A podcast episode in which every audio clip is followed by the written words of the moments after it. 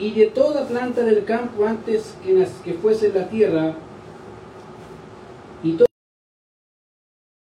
porque Jehová Dios aún había hecho llover sobre la tierra, no había hombre para que labrase la tierra.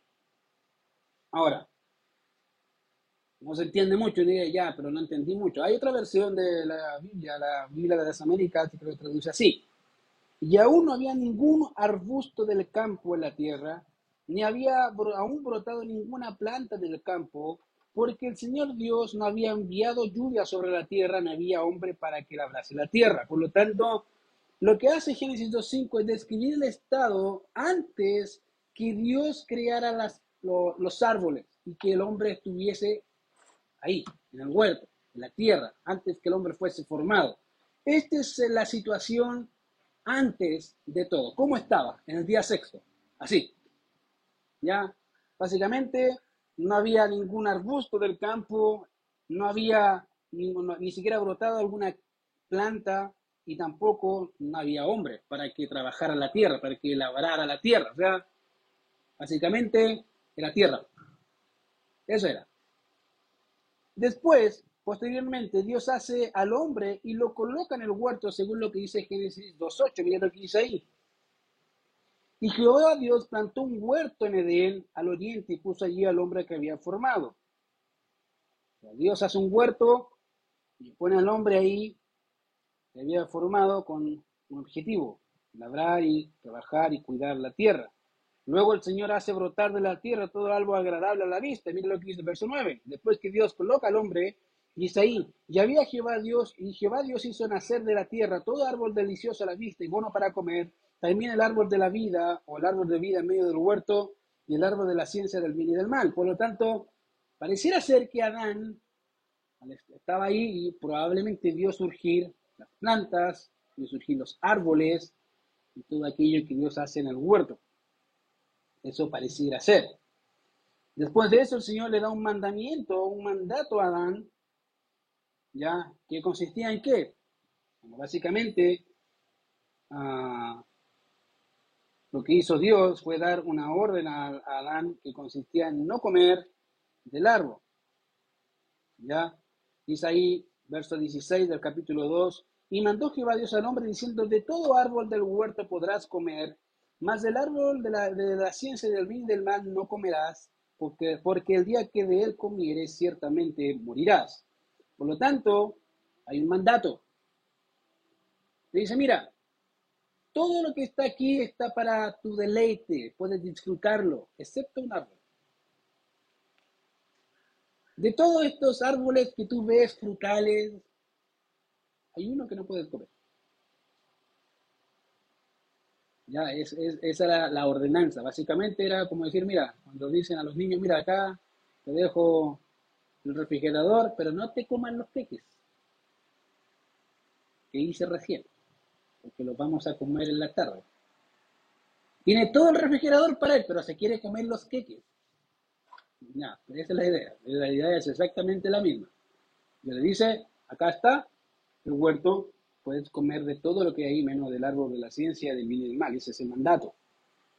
Y estando el hombre en estas condiciones, el Señor crea a los animales. ¿Ya? Que es lo que vemos ahí. Eso sería básicamente el orden de los acontecimientos tal como sucedieron en el sexto día. Se fijan que no es, tan que apareció todo. Hay un proceso. Ahora, ese proceso también nos ayuda a determinar, y como había mencionado la semana pasada o la semana anterior a esta, que eso también nos permite ver que el hombre tiene, unas, tiene responsabilidades. De hecho, Pablo hace y resalta la responsabilidad del hombre en relación al culto y en relación a la familia. Él es responsable, sí, es responsable, mayormente responsable de su hogar. Él es la cabeza de su hogar y la autoridad de su hogar. Por lo tanto, como es cabeza y autoridad, Dios le va a pedir cuentas. Dice, oye, ok, yo te lo di, yo te di a tu esposa, te di a tus hijos, ¿qué hiciste con ellos? ¿Cómo les enseñaste? ¿Qué les inculcaste? ¿Cómo fue tu ejemplo? Ahí uno empieza a achicarse, ¿cierto? Bueno, eso es lo que Dios va a demandar en realidad de nosotros como hombres, porque ese es el orden que Dios estableció.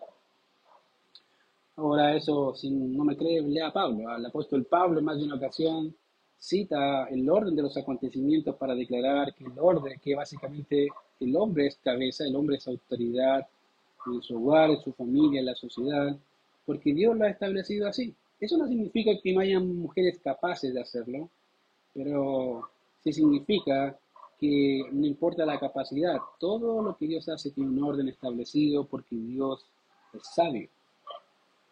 Ahora, fíjate que una de las cosas que vemos acá, obviamente, no solamente vemos el orden de los acontecimientos tal como sucedieron en el sexto día, sino que el texto nos proporciona información sobre algunos aspectos en lo tocante a la creación de la mujer y también en relación a la labor de Adán o al trabajo de Adán en el huerto.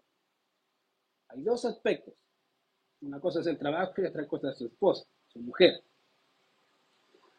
Ahora, si notamos aquí lo que dice ahí, comenzaré básicamente según el orden de acá del texto. Dice ahí, Jehová Dios formó pues de la tierra toda bestia del campo y toda ave de los cielos. Dice ahí, Él los formó. Ahora, si recordamos los hechos mencionados en el capítulo 1, si tiene buena memoria, y si no, vaya al capítulo 1, y en particular en el verso 24, Dios manda a la tierra diciendo, produzca la tierra seres vivientes según su género, bestias y serpientes y animales de la tierra según su especie. Dios manda en Génesis 1.24 a la tierra que la tierra produzca, ¿ya? Seres vivientes según su género, bestias y serpientes y animales de la tierra según su especie. Ahora, la palabra que la Biblia nuestra aparece como producir es interesante porque significa literalmente engendrar. ¿Ya? Este está formado, esta palabra que es producir, está formado por dos palabras. Una es un prefijo, que es pro, que significa adelante, y la palabra ducere, que significa guiar. Ahora, por el hecho de que es una palabra latina, esta puede tener significados como dirigente general o el que conduce. Es por eso que el diccionario define esta palabra en primera instancia como procrear, engendrar o criar, hablando de la sombra de la naturaleza. Así lo define. Pero en segunda instancia, hablando de un terreno, como en este caso, o de un árbol, se refiere a dar, llevar o rendir fruto. De esa manera Dios manda que de la tierra se produzca o manda a la tierra que engendre a los animales terrestres. Esa es la idea. Manda a la tierra que de ella se engendren, se produzcan esos animales, obviamente con hálito de vida o aliento de vida que se le da a los animales. Y también, obviamente, hay algo que se nos dice ahí que Dios es el que forma. Eso es lo que dice el verso 24. Dice ahí, nos dice que Dios es el alfarero que moldea de forma y da forma a sus criaturas que son engendradas por la mano poderosa del Señor mediante un solo mandato de su voz. En otras palabras, Dios dice, bueno, quiero que se produzca esto y se hace así, al instante. No es que es un proceso, yo se lo estoy explicando un proceso para que sea más claro. Pero Dios dice que se produzcan los animales y, es, y moldeo a los animales. Básicamente la palabra moldear o formar significa dar una forma de algo, es un molde. Es una palabra que se ocupa generalmente en un artesano en creda. Y eso es exactamente lo que Dios hizo, pero de en un solo acto hablar. Ahora, como ya he mencionado, es interesante porque cuando tú piensas o cuando a veces pensamos de que Dios no va a cumplir o no es tal cual se presenta la Biblia, quiero siempre recordarte un hecho. Cuando te pase eso, haz lo siguiente, anda, dávate la cara, ora al Señor y dice, Señor, quiero ver si tu palabra es verdad. Después de eso sale a la calle Toma tu Biblia y lee Génesis 1. Y el verso 4, y ve el cuarto día cuando dice, dijo Dios, hay lumbreras en los cielos. Entonces, cuando leas ese texto, mira arriba, trata de mirar el sol, y vas a ver que Dios dijo y se hizo. Que Dios es veraz. Que todo lo que sale de su boca es verdad y se produce al instante que Él manda las cosas. Probablemente no en el momento que tú quieres, pero sí en el momento que Él lo determina. Y eso es lo importante. Querido, Dios nunca llega tarde, pero Dios siempre hace lo que quiere, en el momento que quiere y cuando quiere. Siempre lo, siempre lo que Él dice se hace, querido, aunque tú no lo veas. Entonces es algo que te puede, te puede, te puede servir de ejemplo. Me ha servido de ayuda a mí sí, bastantes veces. Sobre todo cuando a veces tienen necesidad, bueno, a veces le he comentado a algunos acá, o de hecho lo creo que lo he comentado en otras predicaciones, que cuando a veces uno está con dudas de si, si, me va a alcanzar o no me va a alcanzar, de repente veo los, a, las, a las palomas y me acuerdo, digo, sí, sí me va a alcanzar me acuerdo del texto y dice, mira, mirad las aves, siembran, ni recogen en graneros, y vuestro Padre Celestial las alimenta. ¿No valéis vosotros mucho más que ellas? Digo, sí, Señor, gracias. En otras palabras, digo, ¿por qué te afanas? Yo te sustento a ti, yo te mantengo a ti. Tranquilo, descansa en mí. Querido Dios siempre cumple sus promesas, siempre hace su voluntad y nos guarda. De esa manera Dios manda que de la tierra se produzca, manda que la tierra engendre a los animales y se crean. Ahora, con eso en mente, podríamos pensar que cuando Adán fue formado, no había, como dije, animales en el huerto, probablemente. Probablemente. Estoy diciendo una probabilidad. No es algo cierto, puede ser, ya por lo que dice el texto. De hecho, el texto continúa diciendo de los animales que había formado que los trajo a Adán para que viese cómo las había de llamar. No solamente Dios forma a los animales, sino que dice, mira, vamos animales, todos vayan donde Adán. Dios llama a todos los animales que formó y los lleva a donde Adán. Ahora, en esta sección debemos considerar dos observaciones importantes para poder entender un poco más adelante algo que les va a ayudar. En primer lugar, debemos recordar que Adán fue puesto en el huerto para que labrara y lo guardase. Y esa fue la intención. Dios creó al mundo para qué? ¿Cuál fue el propósito por el cual Dios creó el mundo? ¿Saben? Hay dos, pues, un propósito múltiple o dual, como quieran. El primer propósito principal es para dar a conocer su gloria y juntamente con eso para que el hombre habitase la tierra y en ello ver la gloria de Dios. Ese es el propósito. Ahora, aquí vemos a Adán en el huerto y Dios le dice, mira, en el huerto vas a hacer lo siguiente, vas a labrar y cuidar el huerto. ¿Ya? Y esa es tu, tu tarea, ese es tu trabajo. Ahora, por eso he dicho que el trabajo no es una maldición, aunque algunos lo consideran así. Al contrario, es una bendición. Trabajar, querido, siempre ha existido desde el comienzo de la creación. Es parte. Viene dentro del paquete. No es que el trabajo es una maldición. No. ¿Cuándo se hizo más pesado? Después de la caída, eso sí. Con sudor trabajarás la tierra otras palabras, decía, mira, antes no trabajabas tanto, ahora te va a costar. Te va a costar mucho más. Esas son las consecuencias de tu desobediencia. Dios le hizo a Adán eso. Y efectivamente sucedió. De hecho, lo vivimos todos los días, ¿cierto? Los que trabajan dicen, Señor, dame fuerza un día más para trabajar mañana. O Señor está pidiendo vacaciones. Pero pasa. Bueno, esas son consecuencias de Adán, pues, queridos. Ahora, Fíjense que Adán fue puesto en el huerto, como dije, para que lo labrara y lo guardase. Esa era la primera responsabilidad que Adán tenía. En otras palabras, Adán debía trabajar, mantener o cuidar la tierra. ¿Ya? A eso se añade el hecho de que Dios trajo a Adán a todos los animales que había formado para que les pusiera un nombre. O sea, aparte de cuidar, de labrar la tierra, dice, mira Adán, te tengo otro trabajo, Adán. ¿Ves todos estos animales? Sí, tienes que ponerle el nombre. A todos, sí, a todos. Ok. Imagínense la fila. Tú te vas a llamar jirafa. ¿Qué jirafa?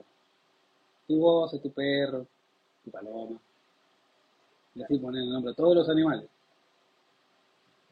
Uno diría, ah, mira, si es facilito. Imagínate la Si uno, uno piensa en el trabajo, aquí había trabajo. Y Adán no, no se ve ningún comentario negativo, al contrario, uno ve que lo hace sin ningún problema, lo ve que es parte de su labor y que lo está disfrutando. Este hecho, obviamente, eh, de poner un nombre nos propone o nos presenta un segundo punto. Ahora, hasta este punto, querido, hasta, hasta lo que hemos leído o lo que hemos visto, Dios es el único que ha nombrado las cosas por nombre. ¿Se acuerdan? ¿No se acuerdan? Vamos a hacer un, un, recobra memoria. Mira lo que dice ahí. Ahí sí. obviamente, podemos recordar que Dios es quien llamó a la luz día de las tinieblas. ¿Cómo la llamó? Noche. Eso lo dijo en Génesis 1.5. De hecho, de igual manera fue Dios quien llamó a la expansión cielos y fue el mismo quien llamó a los secos tierra y a la reunión de las aguas llamó mares. De manera que Dios llama o pone nombre a las cosas y como veremos más adelante, es Dios quien les cambia el nombre a las personas. ¿Se fijan? ¿Recuerdan a quién fue el primero que le cambió el nombre? Abraham. Correcto. Ya no se llamará más nombre Abraham, sino Abraham. ¿A quién más? Después, ¿a quién más se lo cambia? Ya no se llamará más nombre Jacob, sino Israel. Dios le cambia nombre a las cosas. Dios le pone nombre y cambia nombre. Ahora, en Génesis 1 vemos que Dios llama en términos generales a las cosas más grandes por un nombre particular. Ahora, el hecho de que Dios ponga nombres es una declaración de su soberanía sobre la creación y en este caso sobre todo lo creado. Es una manifestación que Él gobierna por sobre todo y sobre todos. Y la forma de hacerlo es poniéndole un nombre. Es como manifestar autoridad, soberanía sobre tal o cual cosa. Ese hecho, de hecho, se extiende incluso a las estrellas del cielo. Dice que el Salmo 147 que las llama por su nombre. Imagínate, las estrellas tienen nombre y dice, yo las llamo por su nombre, yo las conozco todas. Y, todas las, y, a todas las cosas que existen.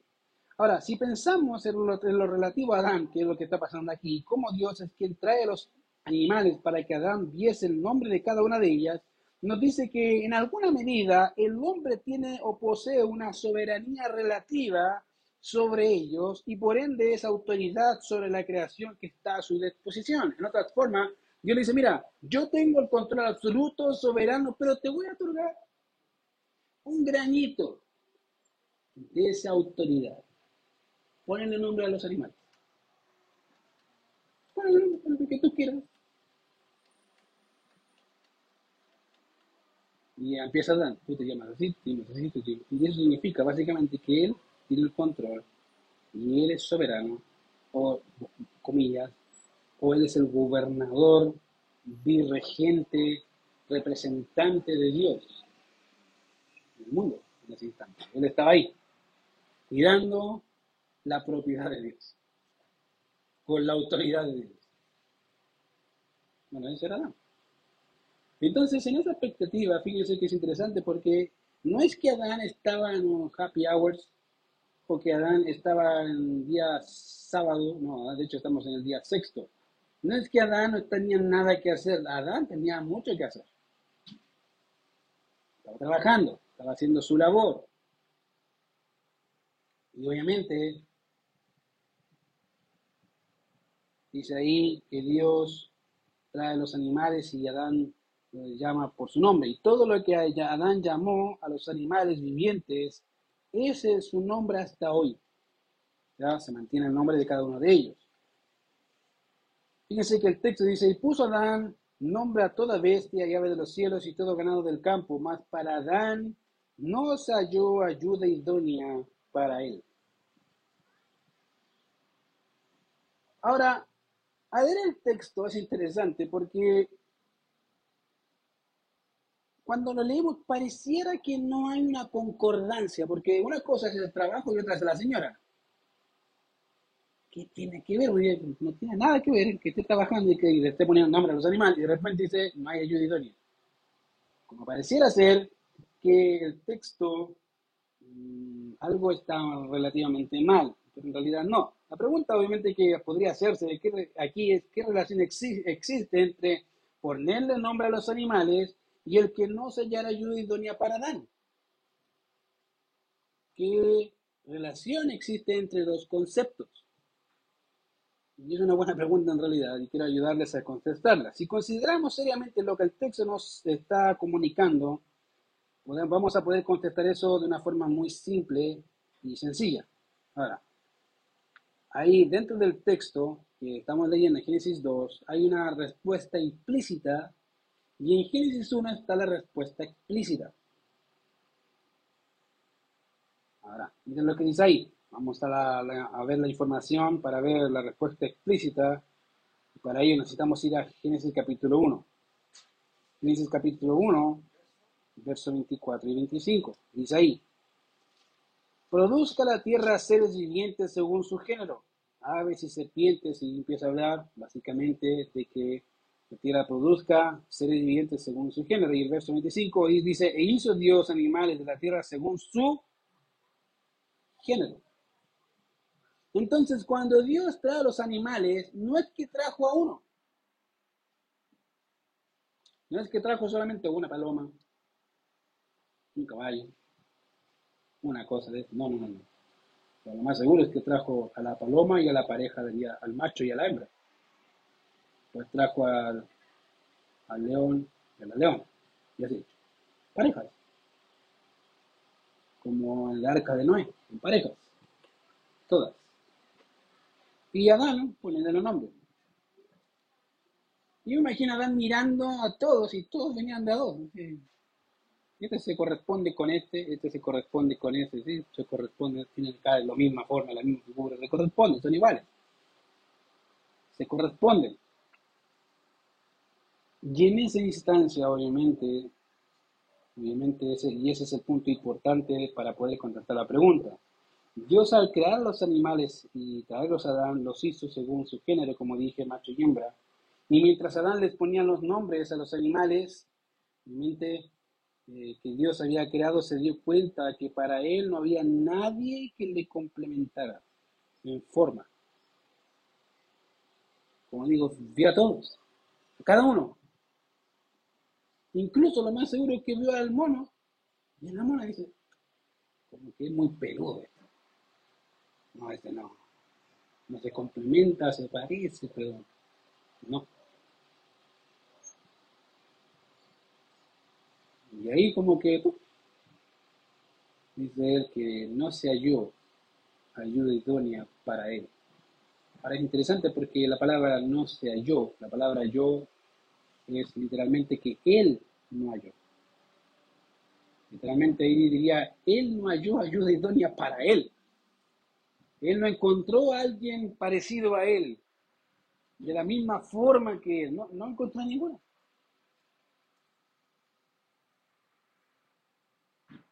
Y obviamente es interesante porque hasta este punto hay una cosa que vemos desde Génesis. Dios creó a las cosas con género hombre y mujer, macho y hembra. Y no importa, querido, o cómo el hombre se perciba, o lo que crea de sí mismo en este aspecto. No importa. Tú puedes creerte que hay 10.000 géneros y eso lo único que dice son dos cosas. Una, que estás bajo condenación de Dios. Porque de hecho Romanos 1.26 dice que Dios los entregó a las concupiscencias de su carne. En segundo lugar, esto no niega la realidad de los hechos. Al contrario, los confirma. Porque quiere negar algo que es por naturaleza. Trata de forzarlo. ¿No lo han visto? Gente trata de forzar su naturaleza porque quiere ser otra cosa. Querido, no importa. Eso muestra, recalca aún más que Dios hizo hombre y mujer. Le gusta a quien le gusta. No hay más. Y macho y hembra. En el caso de los animales. Como dije, tú puedes percibirte como quieras, da lo mismo. Pero eso muestra que estás bajo condena, bajo juicio de Dios, y eso básicamente fortalece el punto de Dios, que Dios crea hombre y mujer. Haga lo que quieras cambiar, no importa. El cambio significa que quieres negar algo que eres. Y lo quieres negar con todas tus fuerzas. No importa. La realidad dice que Dios los hace así. Y ese es el punto importante en la pregunta. Dios, al crear los animales y traerlos a Adán, los hizo según su género, macho y hembra. Y mientras Adán les ponía los nombres a los animales que Dios había creado, se dio cuenta que para él no había ayuda. No había alguien semejante a él, no había alguien de la misma estructura que él, de la misma forma. No, no, no había nadie igual. Y ahí es donde obviamente dice que no se dio ayuda idónea para él. Ahora, en vista de eso, obviamente, hay, y, considerando esto, es que hay otra observación que podemos obtener del texto. Si nos fijamos bien, el verso 18 dice ahí que y vio Dios algo que era malo. De toda su creación hay algo que no era bueno. Y él dijo, no es bueno que el hombre esté solo. Eso dice el verso 18 del capítulo 2. De todo lo que Dios creó, la única cosa que vio que no era bueno era que el hombre estaba solo. Dijo, no, no, eso no es bueno. No es bueno que el hombre esté solo. Dios, antes que Adán se diera cuenta, ya sabía que no era bueno que Adán estuviese solo en el mundo haciendo su labor. Y eso nos dice algo. Dice básicamente que Adán después de tener todo su trabajo y esforzarse en su trabajo, después se dio cuenta de que faltaba algo. Y les he comentado que a veces, la semana antes pasada les dije que hay algo interesante en la actualidad. Lo que pasa en la actualidad es que el hombre, o en este caso los jóvenes, no están, no, no disfrutan su juventud sirviendo al Señor. Quieren casarse. Y piensan que eso va a satisfacer sus necesidades. Y realmente sí lo hace, pero la necesidad mayor no se satisface de esa forma. La Biblia dice que las mujeres, en este caso las doncellas, deben tener cuidado de cómo agradar a su Señor. ¿Cuándo? Cuando está soltera. Igualmente el hombre, el hombre, ¿qué debe hacer, querido? Si tú eres soltero, dedícate al 100, al Señor, disfrútalo. Porque si aprendes a disfrutar tu soltería, vas a saber disfrutar con mayor proporción tu matrimonio. A veces gente dice, quiero casarme, quiero casarme, quiero que dice casa, y dice, quiero salir, quiero salir. Es porque no aprendió la lección. Quiere una escapatoria, no quiere una obligación, y querido, déjame decirte en realidad que si no aprendes a disfrutar de tu soltería, menos vas a aprender a disfrutar tu matrimonio. Y disfrutar la soltería, estoy hablando en un contexto correcto según la Biblia. Servir al Señor al 100. Y algo que les dije y que mi señora es testigo es que yo lo disfruté al 100. Ya le dije, y Pedro, que me conoce, me conoce mucho más. Mi casa literalmente era la iglesia, pasaba casi 24-7 en la iglesia y mi casa era la acogida. Me iba a dormir y después salía. Esa era, mi, mi, vida de soltero. La disfruté. Fue los momentos que más pude estudiar, que más pude dedicarme con mayor ímpetu al Señor. Así fue el tiempo que más pude dedicarme al Señor y, gozarme en el Señor. Y ahora me gozo en el Señor, pero en otra etapa, como casado. Como te dije, si no aprendes a disfrutar como soltero, como casado tampoco lo disfrutarás. Porque estás haciendo de las circunstancias tu sustento, no a Dios tu sustento. Y es un problema que en la actualidad más y más se ve. Entonces, obviamente, ahí sí, entonces, Vemos que Adán, fíjese, después del trabajo se dio cuenta, ups, algo falta. Y Dios dice, le trajo, dice, ok, ya, ya se dio cuenta. Adán. Miren lo que dice el texto. Eh, verso 21. Entonces Jehová Dios hizo caer sueño profundo sobre Adán, y mientras éste dormía, tomó de sus costillas y cerró la carne en su lugar. Y de la costilla que Jehová Dios tomó del hombre, hizo una mujer y la trajo al hombre. Vuelvo a decir, ¿quién la trajo? Dios trajo a Eva. No solamente la trajo, la creó de Adán. De la misma naturaleza de Adán. Y la, tra y lo tra y la trajo a, a ella, hacia él. Y mira lo que dice ahí. Ah, y dijo entonces Adán, esto es ahora hueso de mis huesos y carne de mi carne. Esta se ya será llamada varona, porque del varón fue tomada. Ahora, dos cosas importantes. Una, Dios crea del hombre la parte que el hombre necesitaba. Cuando hablamos que la mujer es ayuda idónea, es que se corresponde al hombre idóneamente, de una forma particular. La semana antes pasada les ponía el ejemplo de las naranjas. Tú puedes partir dos naranjas a la mitad, tomando el, dicho nuestro, ¿cierto? La media naranja, pero tú puedes partir dos naranjas a la mitad, y no porque sean dos naranjas, y porque las dos estén partidas a la mitad, significa que las dos se corresponden, ¿cierto? Las dos encajan. No. Puede ser la misma naranja, las dos de la misma naturaleza, dos naranjas, pero aunque estén partidas en la mitad, no significa que esa mitad se corresponde con esta otra mitad. No, no, no. Cada naranja se corresponde la una de la otra. Querido, Dios creó a, a cada mujer que le corresponde a un hombre, no a unos hombres, a uno. Igualmente el hombre. Por eso dice ahí, él dejará al hombre a su padre y a su madre. Por eso dice, que creó a su mujer, no a sus mujeres. Y es interesante porque algunos piensan que dice, ah, no viste sus mujeres. No, no dice sus mujeres, dice una, una mujer. No más que una. Porque ella es la que se complementa con el hombre y es su ayuda. dirá, no su sirvienta, por si acaso. Su ayuda. ¿Entiendes, cierto? Ayuda. No sirvienta, no la, la, nana peruana, ni nada de eso es su ayuda. Y se lo digo porque a veces gente dice, ah, no, si piensa que la señora es su nana, que la tiene ella barre, no te rías. No, querido, eso no es así. Es su ayuda.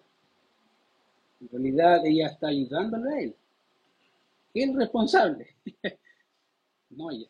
Ella es responsable en su labor, sí, como lo que Dios la creó y lo que Dios la diseñó pero el responsable de todo y el mayor responsable de todo es el hombre. El que paga los platos rotos con Dios es el hombre, no la mujer. La mujer pagará sus platos rotos de acuerdo a su responsabilidad, pero siempre, siempre el hombre tiene más responsabilidad que la mujer. ¿Ya? Lo digo en, toda, en todo orden de cosas. Ahora, por si acaso, no significa que la mujer no tiene responsabilidad, ya lo digo desde ya, si la viste que el hombre tiene más responsabilidad, sí, tiene más responsabilidad, no estoy diciendo que la mujer no tiene, ya, por si acaso. Ahora, dice ahí el texto que Dios formó de la costilla del hombre a una mujer. interesantemente, uno diría, entonces nos falta una costilla, no, porque las costillas tienen una peculiaridad, se regeneran. ¿Está bien? Las costillas del hombre se regeneran. Ahora hay un dicho de un escritor que dice que el hecho de que la costilla, la mujer haya sido sacada de la costilla es porque está cerca de su corazón. ¿Suena lindo? No tengo idea. no sé. No sé por qué Dios la sacó de una costilla. No tengo la más mínima idea. No lo sé. Puede sacarlo de un pie, de un ojo, ¿no? pero él le escogió una costilla algo particular. Lo más seguro que puede haber sido que porque está cerca del corazón del hombre. o porque eso no lo vamos a decir en público, no van a pedir al hermano Pancho después, ya, pero no. Ya, pero eso es algo interesante. Y ahí, dijo entonces Adán, esto es ahora hueso de mis huesos y carne de mi carne. Esa sería llamada varón. Ahora fíjate, Dios, Dios manda a Adán a poner el nombre a quién? Primero a los animales. Y después, ¿qué hace Adán con Eva? Le pone un nombre, correcto. ¿Y qué significaba el hecho de poner un nombre? Yo estoy a cargo. ¿Qué significa? Yo tengo la autoridad sobre ti y yo debo velar por ti, cuidarte a ti, protegerte a ti, porque esa es mi responsabilidad. Y, esa es la... Diga, ¿por qué? Correcto, porque Eva vino de Adán. Por lo tanto, si Eva vino de Adán, ¿el responsable quién es? Adán. Pues. Eso, bien. Adán es el responsable. Él debe proteger a su esposa, cuidar a su esposa, ayudar a su esposa, estar ahí. Es su trabajo, ella la ayuda. Por tanto, dice ahí, hay una conclusión. Dejará el hombre a su padre y a su madre y se unirá a su mujer. Vuelvo a decir, su mujer, no sus mujeres. Y serán una sola carne. Ahora, solamente dos menciones para terminar y es lo siguiente. Fíjate que uno de los principios que se puede obtener aquí es lo siguiente, dice, dejará al hombre a su padre y a su madre. Tu familia es tu esposa y tus hijos. Esa es tu familia. Tus familiares son todos los demás. Tu papá, tu tío, después que tú te casas, que tú tienes tu familia, todos los demás son tus familiares. Tu familia son tu esposa y tus hijos. Esa es tu preocupación primaria. eso dice ahí, dejará el hombre a quién? A su padre y a su madre. No lleve a su querido, hombre y mujer, hermano y hermana, no lleve a su padre y a su madre a casa. Y lo digo en forma figurada. Mamá, ¿por qué no venía a cocinarme, por favor, el día? ¿Qué cocinar de feo, mi señora? No, querido, no haga eso dejará a su padre y deje que su señora se, se, se, trabaje en eso y va a ver que después va a ser experta. Nadie, nadie, querido, aprende, nadie, nadie nace sabiendo todo. Y cuando dice dejará a su padre y a su madre, es literal, déjelo. Sea independiente. En su núcleo familiar, no significa que mande a freír mono a su papá y a su mamá. No, no, no, no. Ellos tienen su lugar, sí, tienen su lugar, pero en realidad acá literalmente déjelo a su padre, no lo lleve a su casa, no llame por teléfono otra vez tuve un problema con mi señor, otra vez tengo un problema con mi, no, querido, eso háblelo usted con su señora, pide ayuda a otro si quiere, pero eso no, no, es, no es correcto. A menos que necesite de un consejo sabio y diga, sí, yo creo que son sabios, ya los voy a meter y hablo con mi señora. ¿Puedo meterlo en la conversación y que les enseñen? Si dice que sí, ya, debo se conversa. Es parte, y se lo digo porque hay familias recién caos, generalmente personas que cada vez que hay conflictos llaman a papá y a mamá. Me echaron de la casa, ¿puedo irme para allá? Estoy durmiendo a ver si yo me duele la espalda, ¿puedo ir para allá? Querido, arregle su problema con su señora. ¿Por qué? Hace mucho tiempo atrás, con un hermano, no me acuerdo, trabajaba con un hermano, y me acuerdo que en una ocasión estamos en colación me dijo, ¿sabes qué? Tuve problemas con mi esposa. ¿Y ya te reconciliaste? No, me dice, no, me dice, bueno, está mal porque la Biblia dice, no se ponga el sol sobre vuestro enojo y algo peor. El Señor dice que debes tratarlo como vaso más frágil. Y tercero dice, porque si no tus oraciones tienen estorbo. En otras palabras, le dije, si oraste hoy día en la mañana diciendo, Señor, bendíceme, y dice, a ver, a ver, hijo, vaya donde su señora, arregle la situación y después conversamos los dos. Y me dijo, verdad, mi Querido, Dios dice eso, literalmente. Si tú tienes un problema con tu señora, no dejes que se ponga el sol sobre tu enojo que se oscurezca hasta el otro día y estés tres meses enojado. No, que entre más rápido soluciones el tema mejor. Y segunda, tus oraciones están llegando con suerte al techo. Tú dices, Señor, quiero un trabajo. ¿Qué? ¿Qué? A ver, no te escucho. ¿Qué dijiste? Quiero un trabajo, Señor. ¿No te qué? ¿Ah? ¿Ah? No te escucho. Cuando pase eso, recuerda si tienes conflictos con tu esposa. Porque Dios está diciendo, soluciona tu problema primero. Después conversamos. Después arregla cuenta conmigo. Después tu oración va a ser escuchada, va a estar feliz. Ningún problema en bendecirte, pero mientras no hagas eso, olvídalo. Va a haber un estorbo ahí que no va a dejar pasar tu oración. Querido, pasa. Por tanto, dejará al hombre a su padre y a su madre y se unirán a su mujer y serán una sola carne. Ahora, es interesante porque la palabra una sola literalmente es ejad. La misma palabra que aparece en Deuteronomio 6.4, hoy Israel, Jehová vuestro Dios, Jehová uno es, ejad. Literalmente es, unidad en pluralidad. Es uno es, esa palabra uno es, es exactamente la misma palabra que dice aquí, una sola son una sola carne en todo sentido de la palabra. En todo el sentido de la palabra. A veces se ocupa este texto para hablar del tema de la relación sexual, pero querido, eso es mucho más que la relación sexual. Es mucho más solamente un tiempo romántico. Es mucho más que eso. No sé si alguna vez has visto a dos ancianos que por tanto tiempo estar casados, caminan igual, hablan igual, y casi ahora ni se hablan mucho en frente de la gente, solo gestos y ya la señora y el caballero conoce exactamente lo que su esposo o su señora está pensando. Se miran nomás.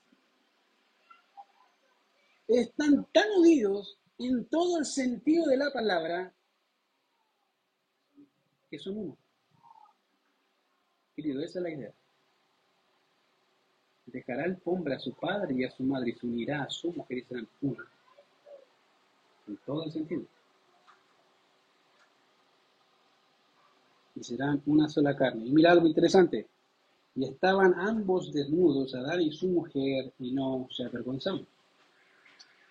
Quiero terminar con algo interesante que con el tiempo he aprendido, y es lo siguiente. Cuando el hombre crece o la mujer crece, hay un tipo de pudor, ¿cierto?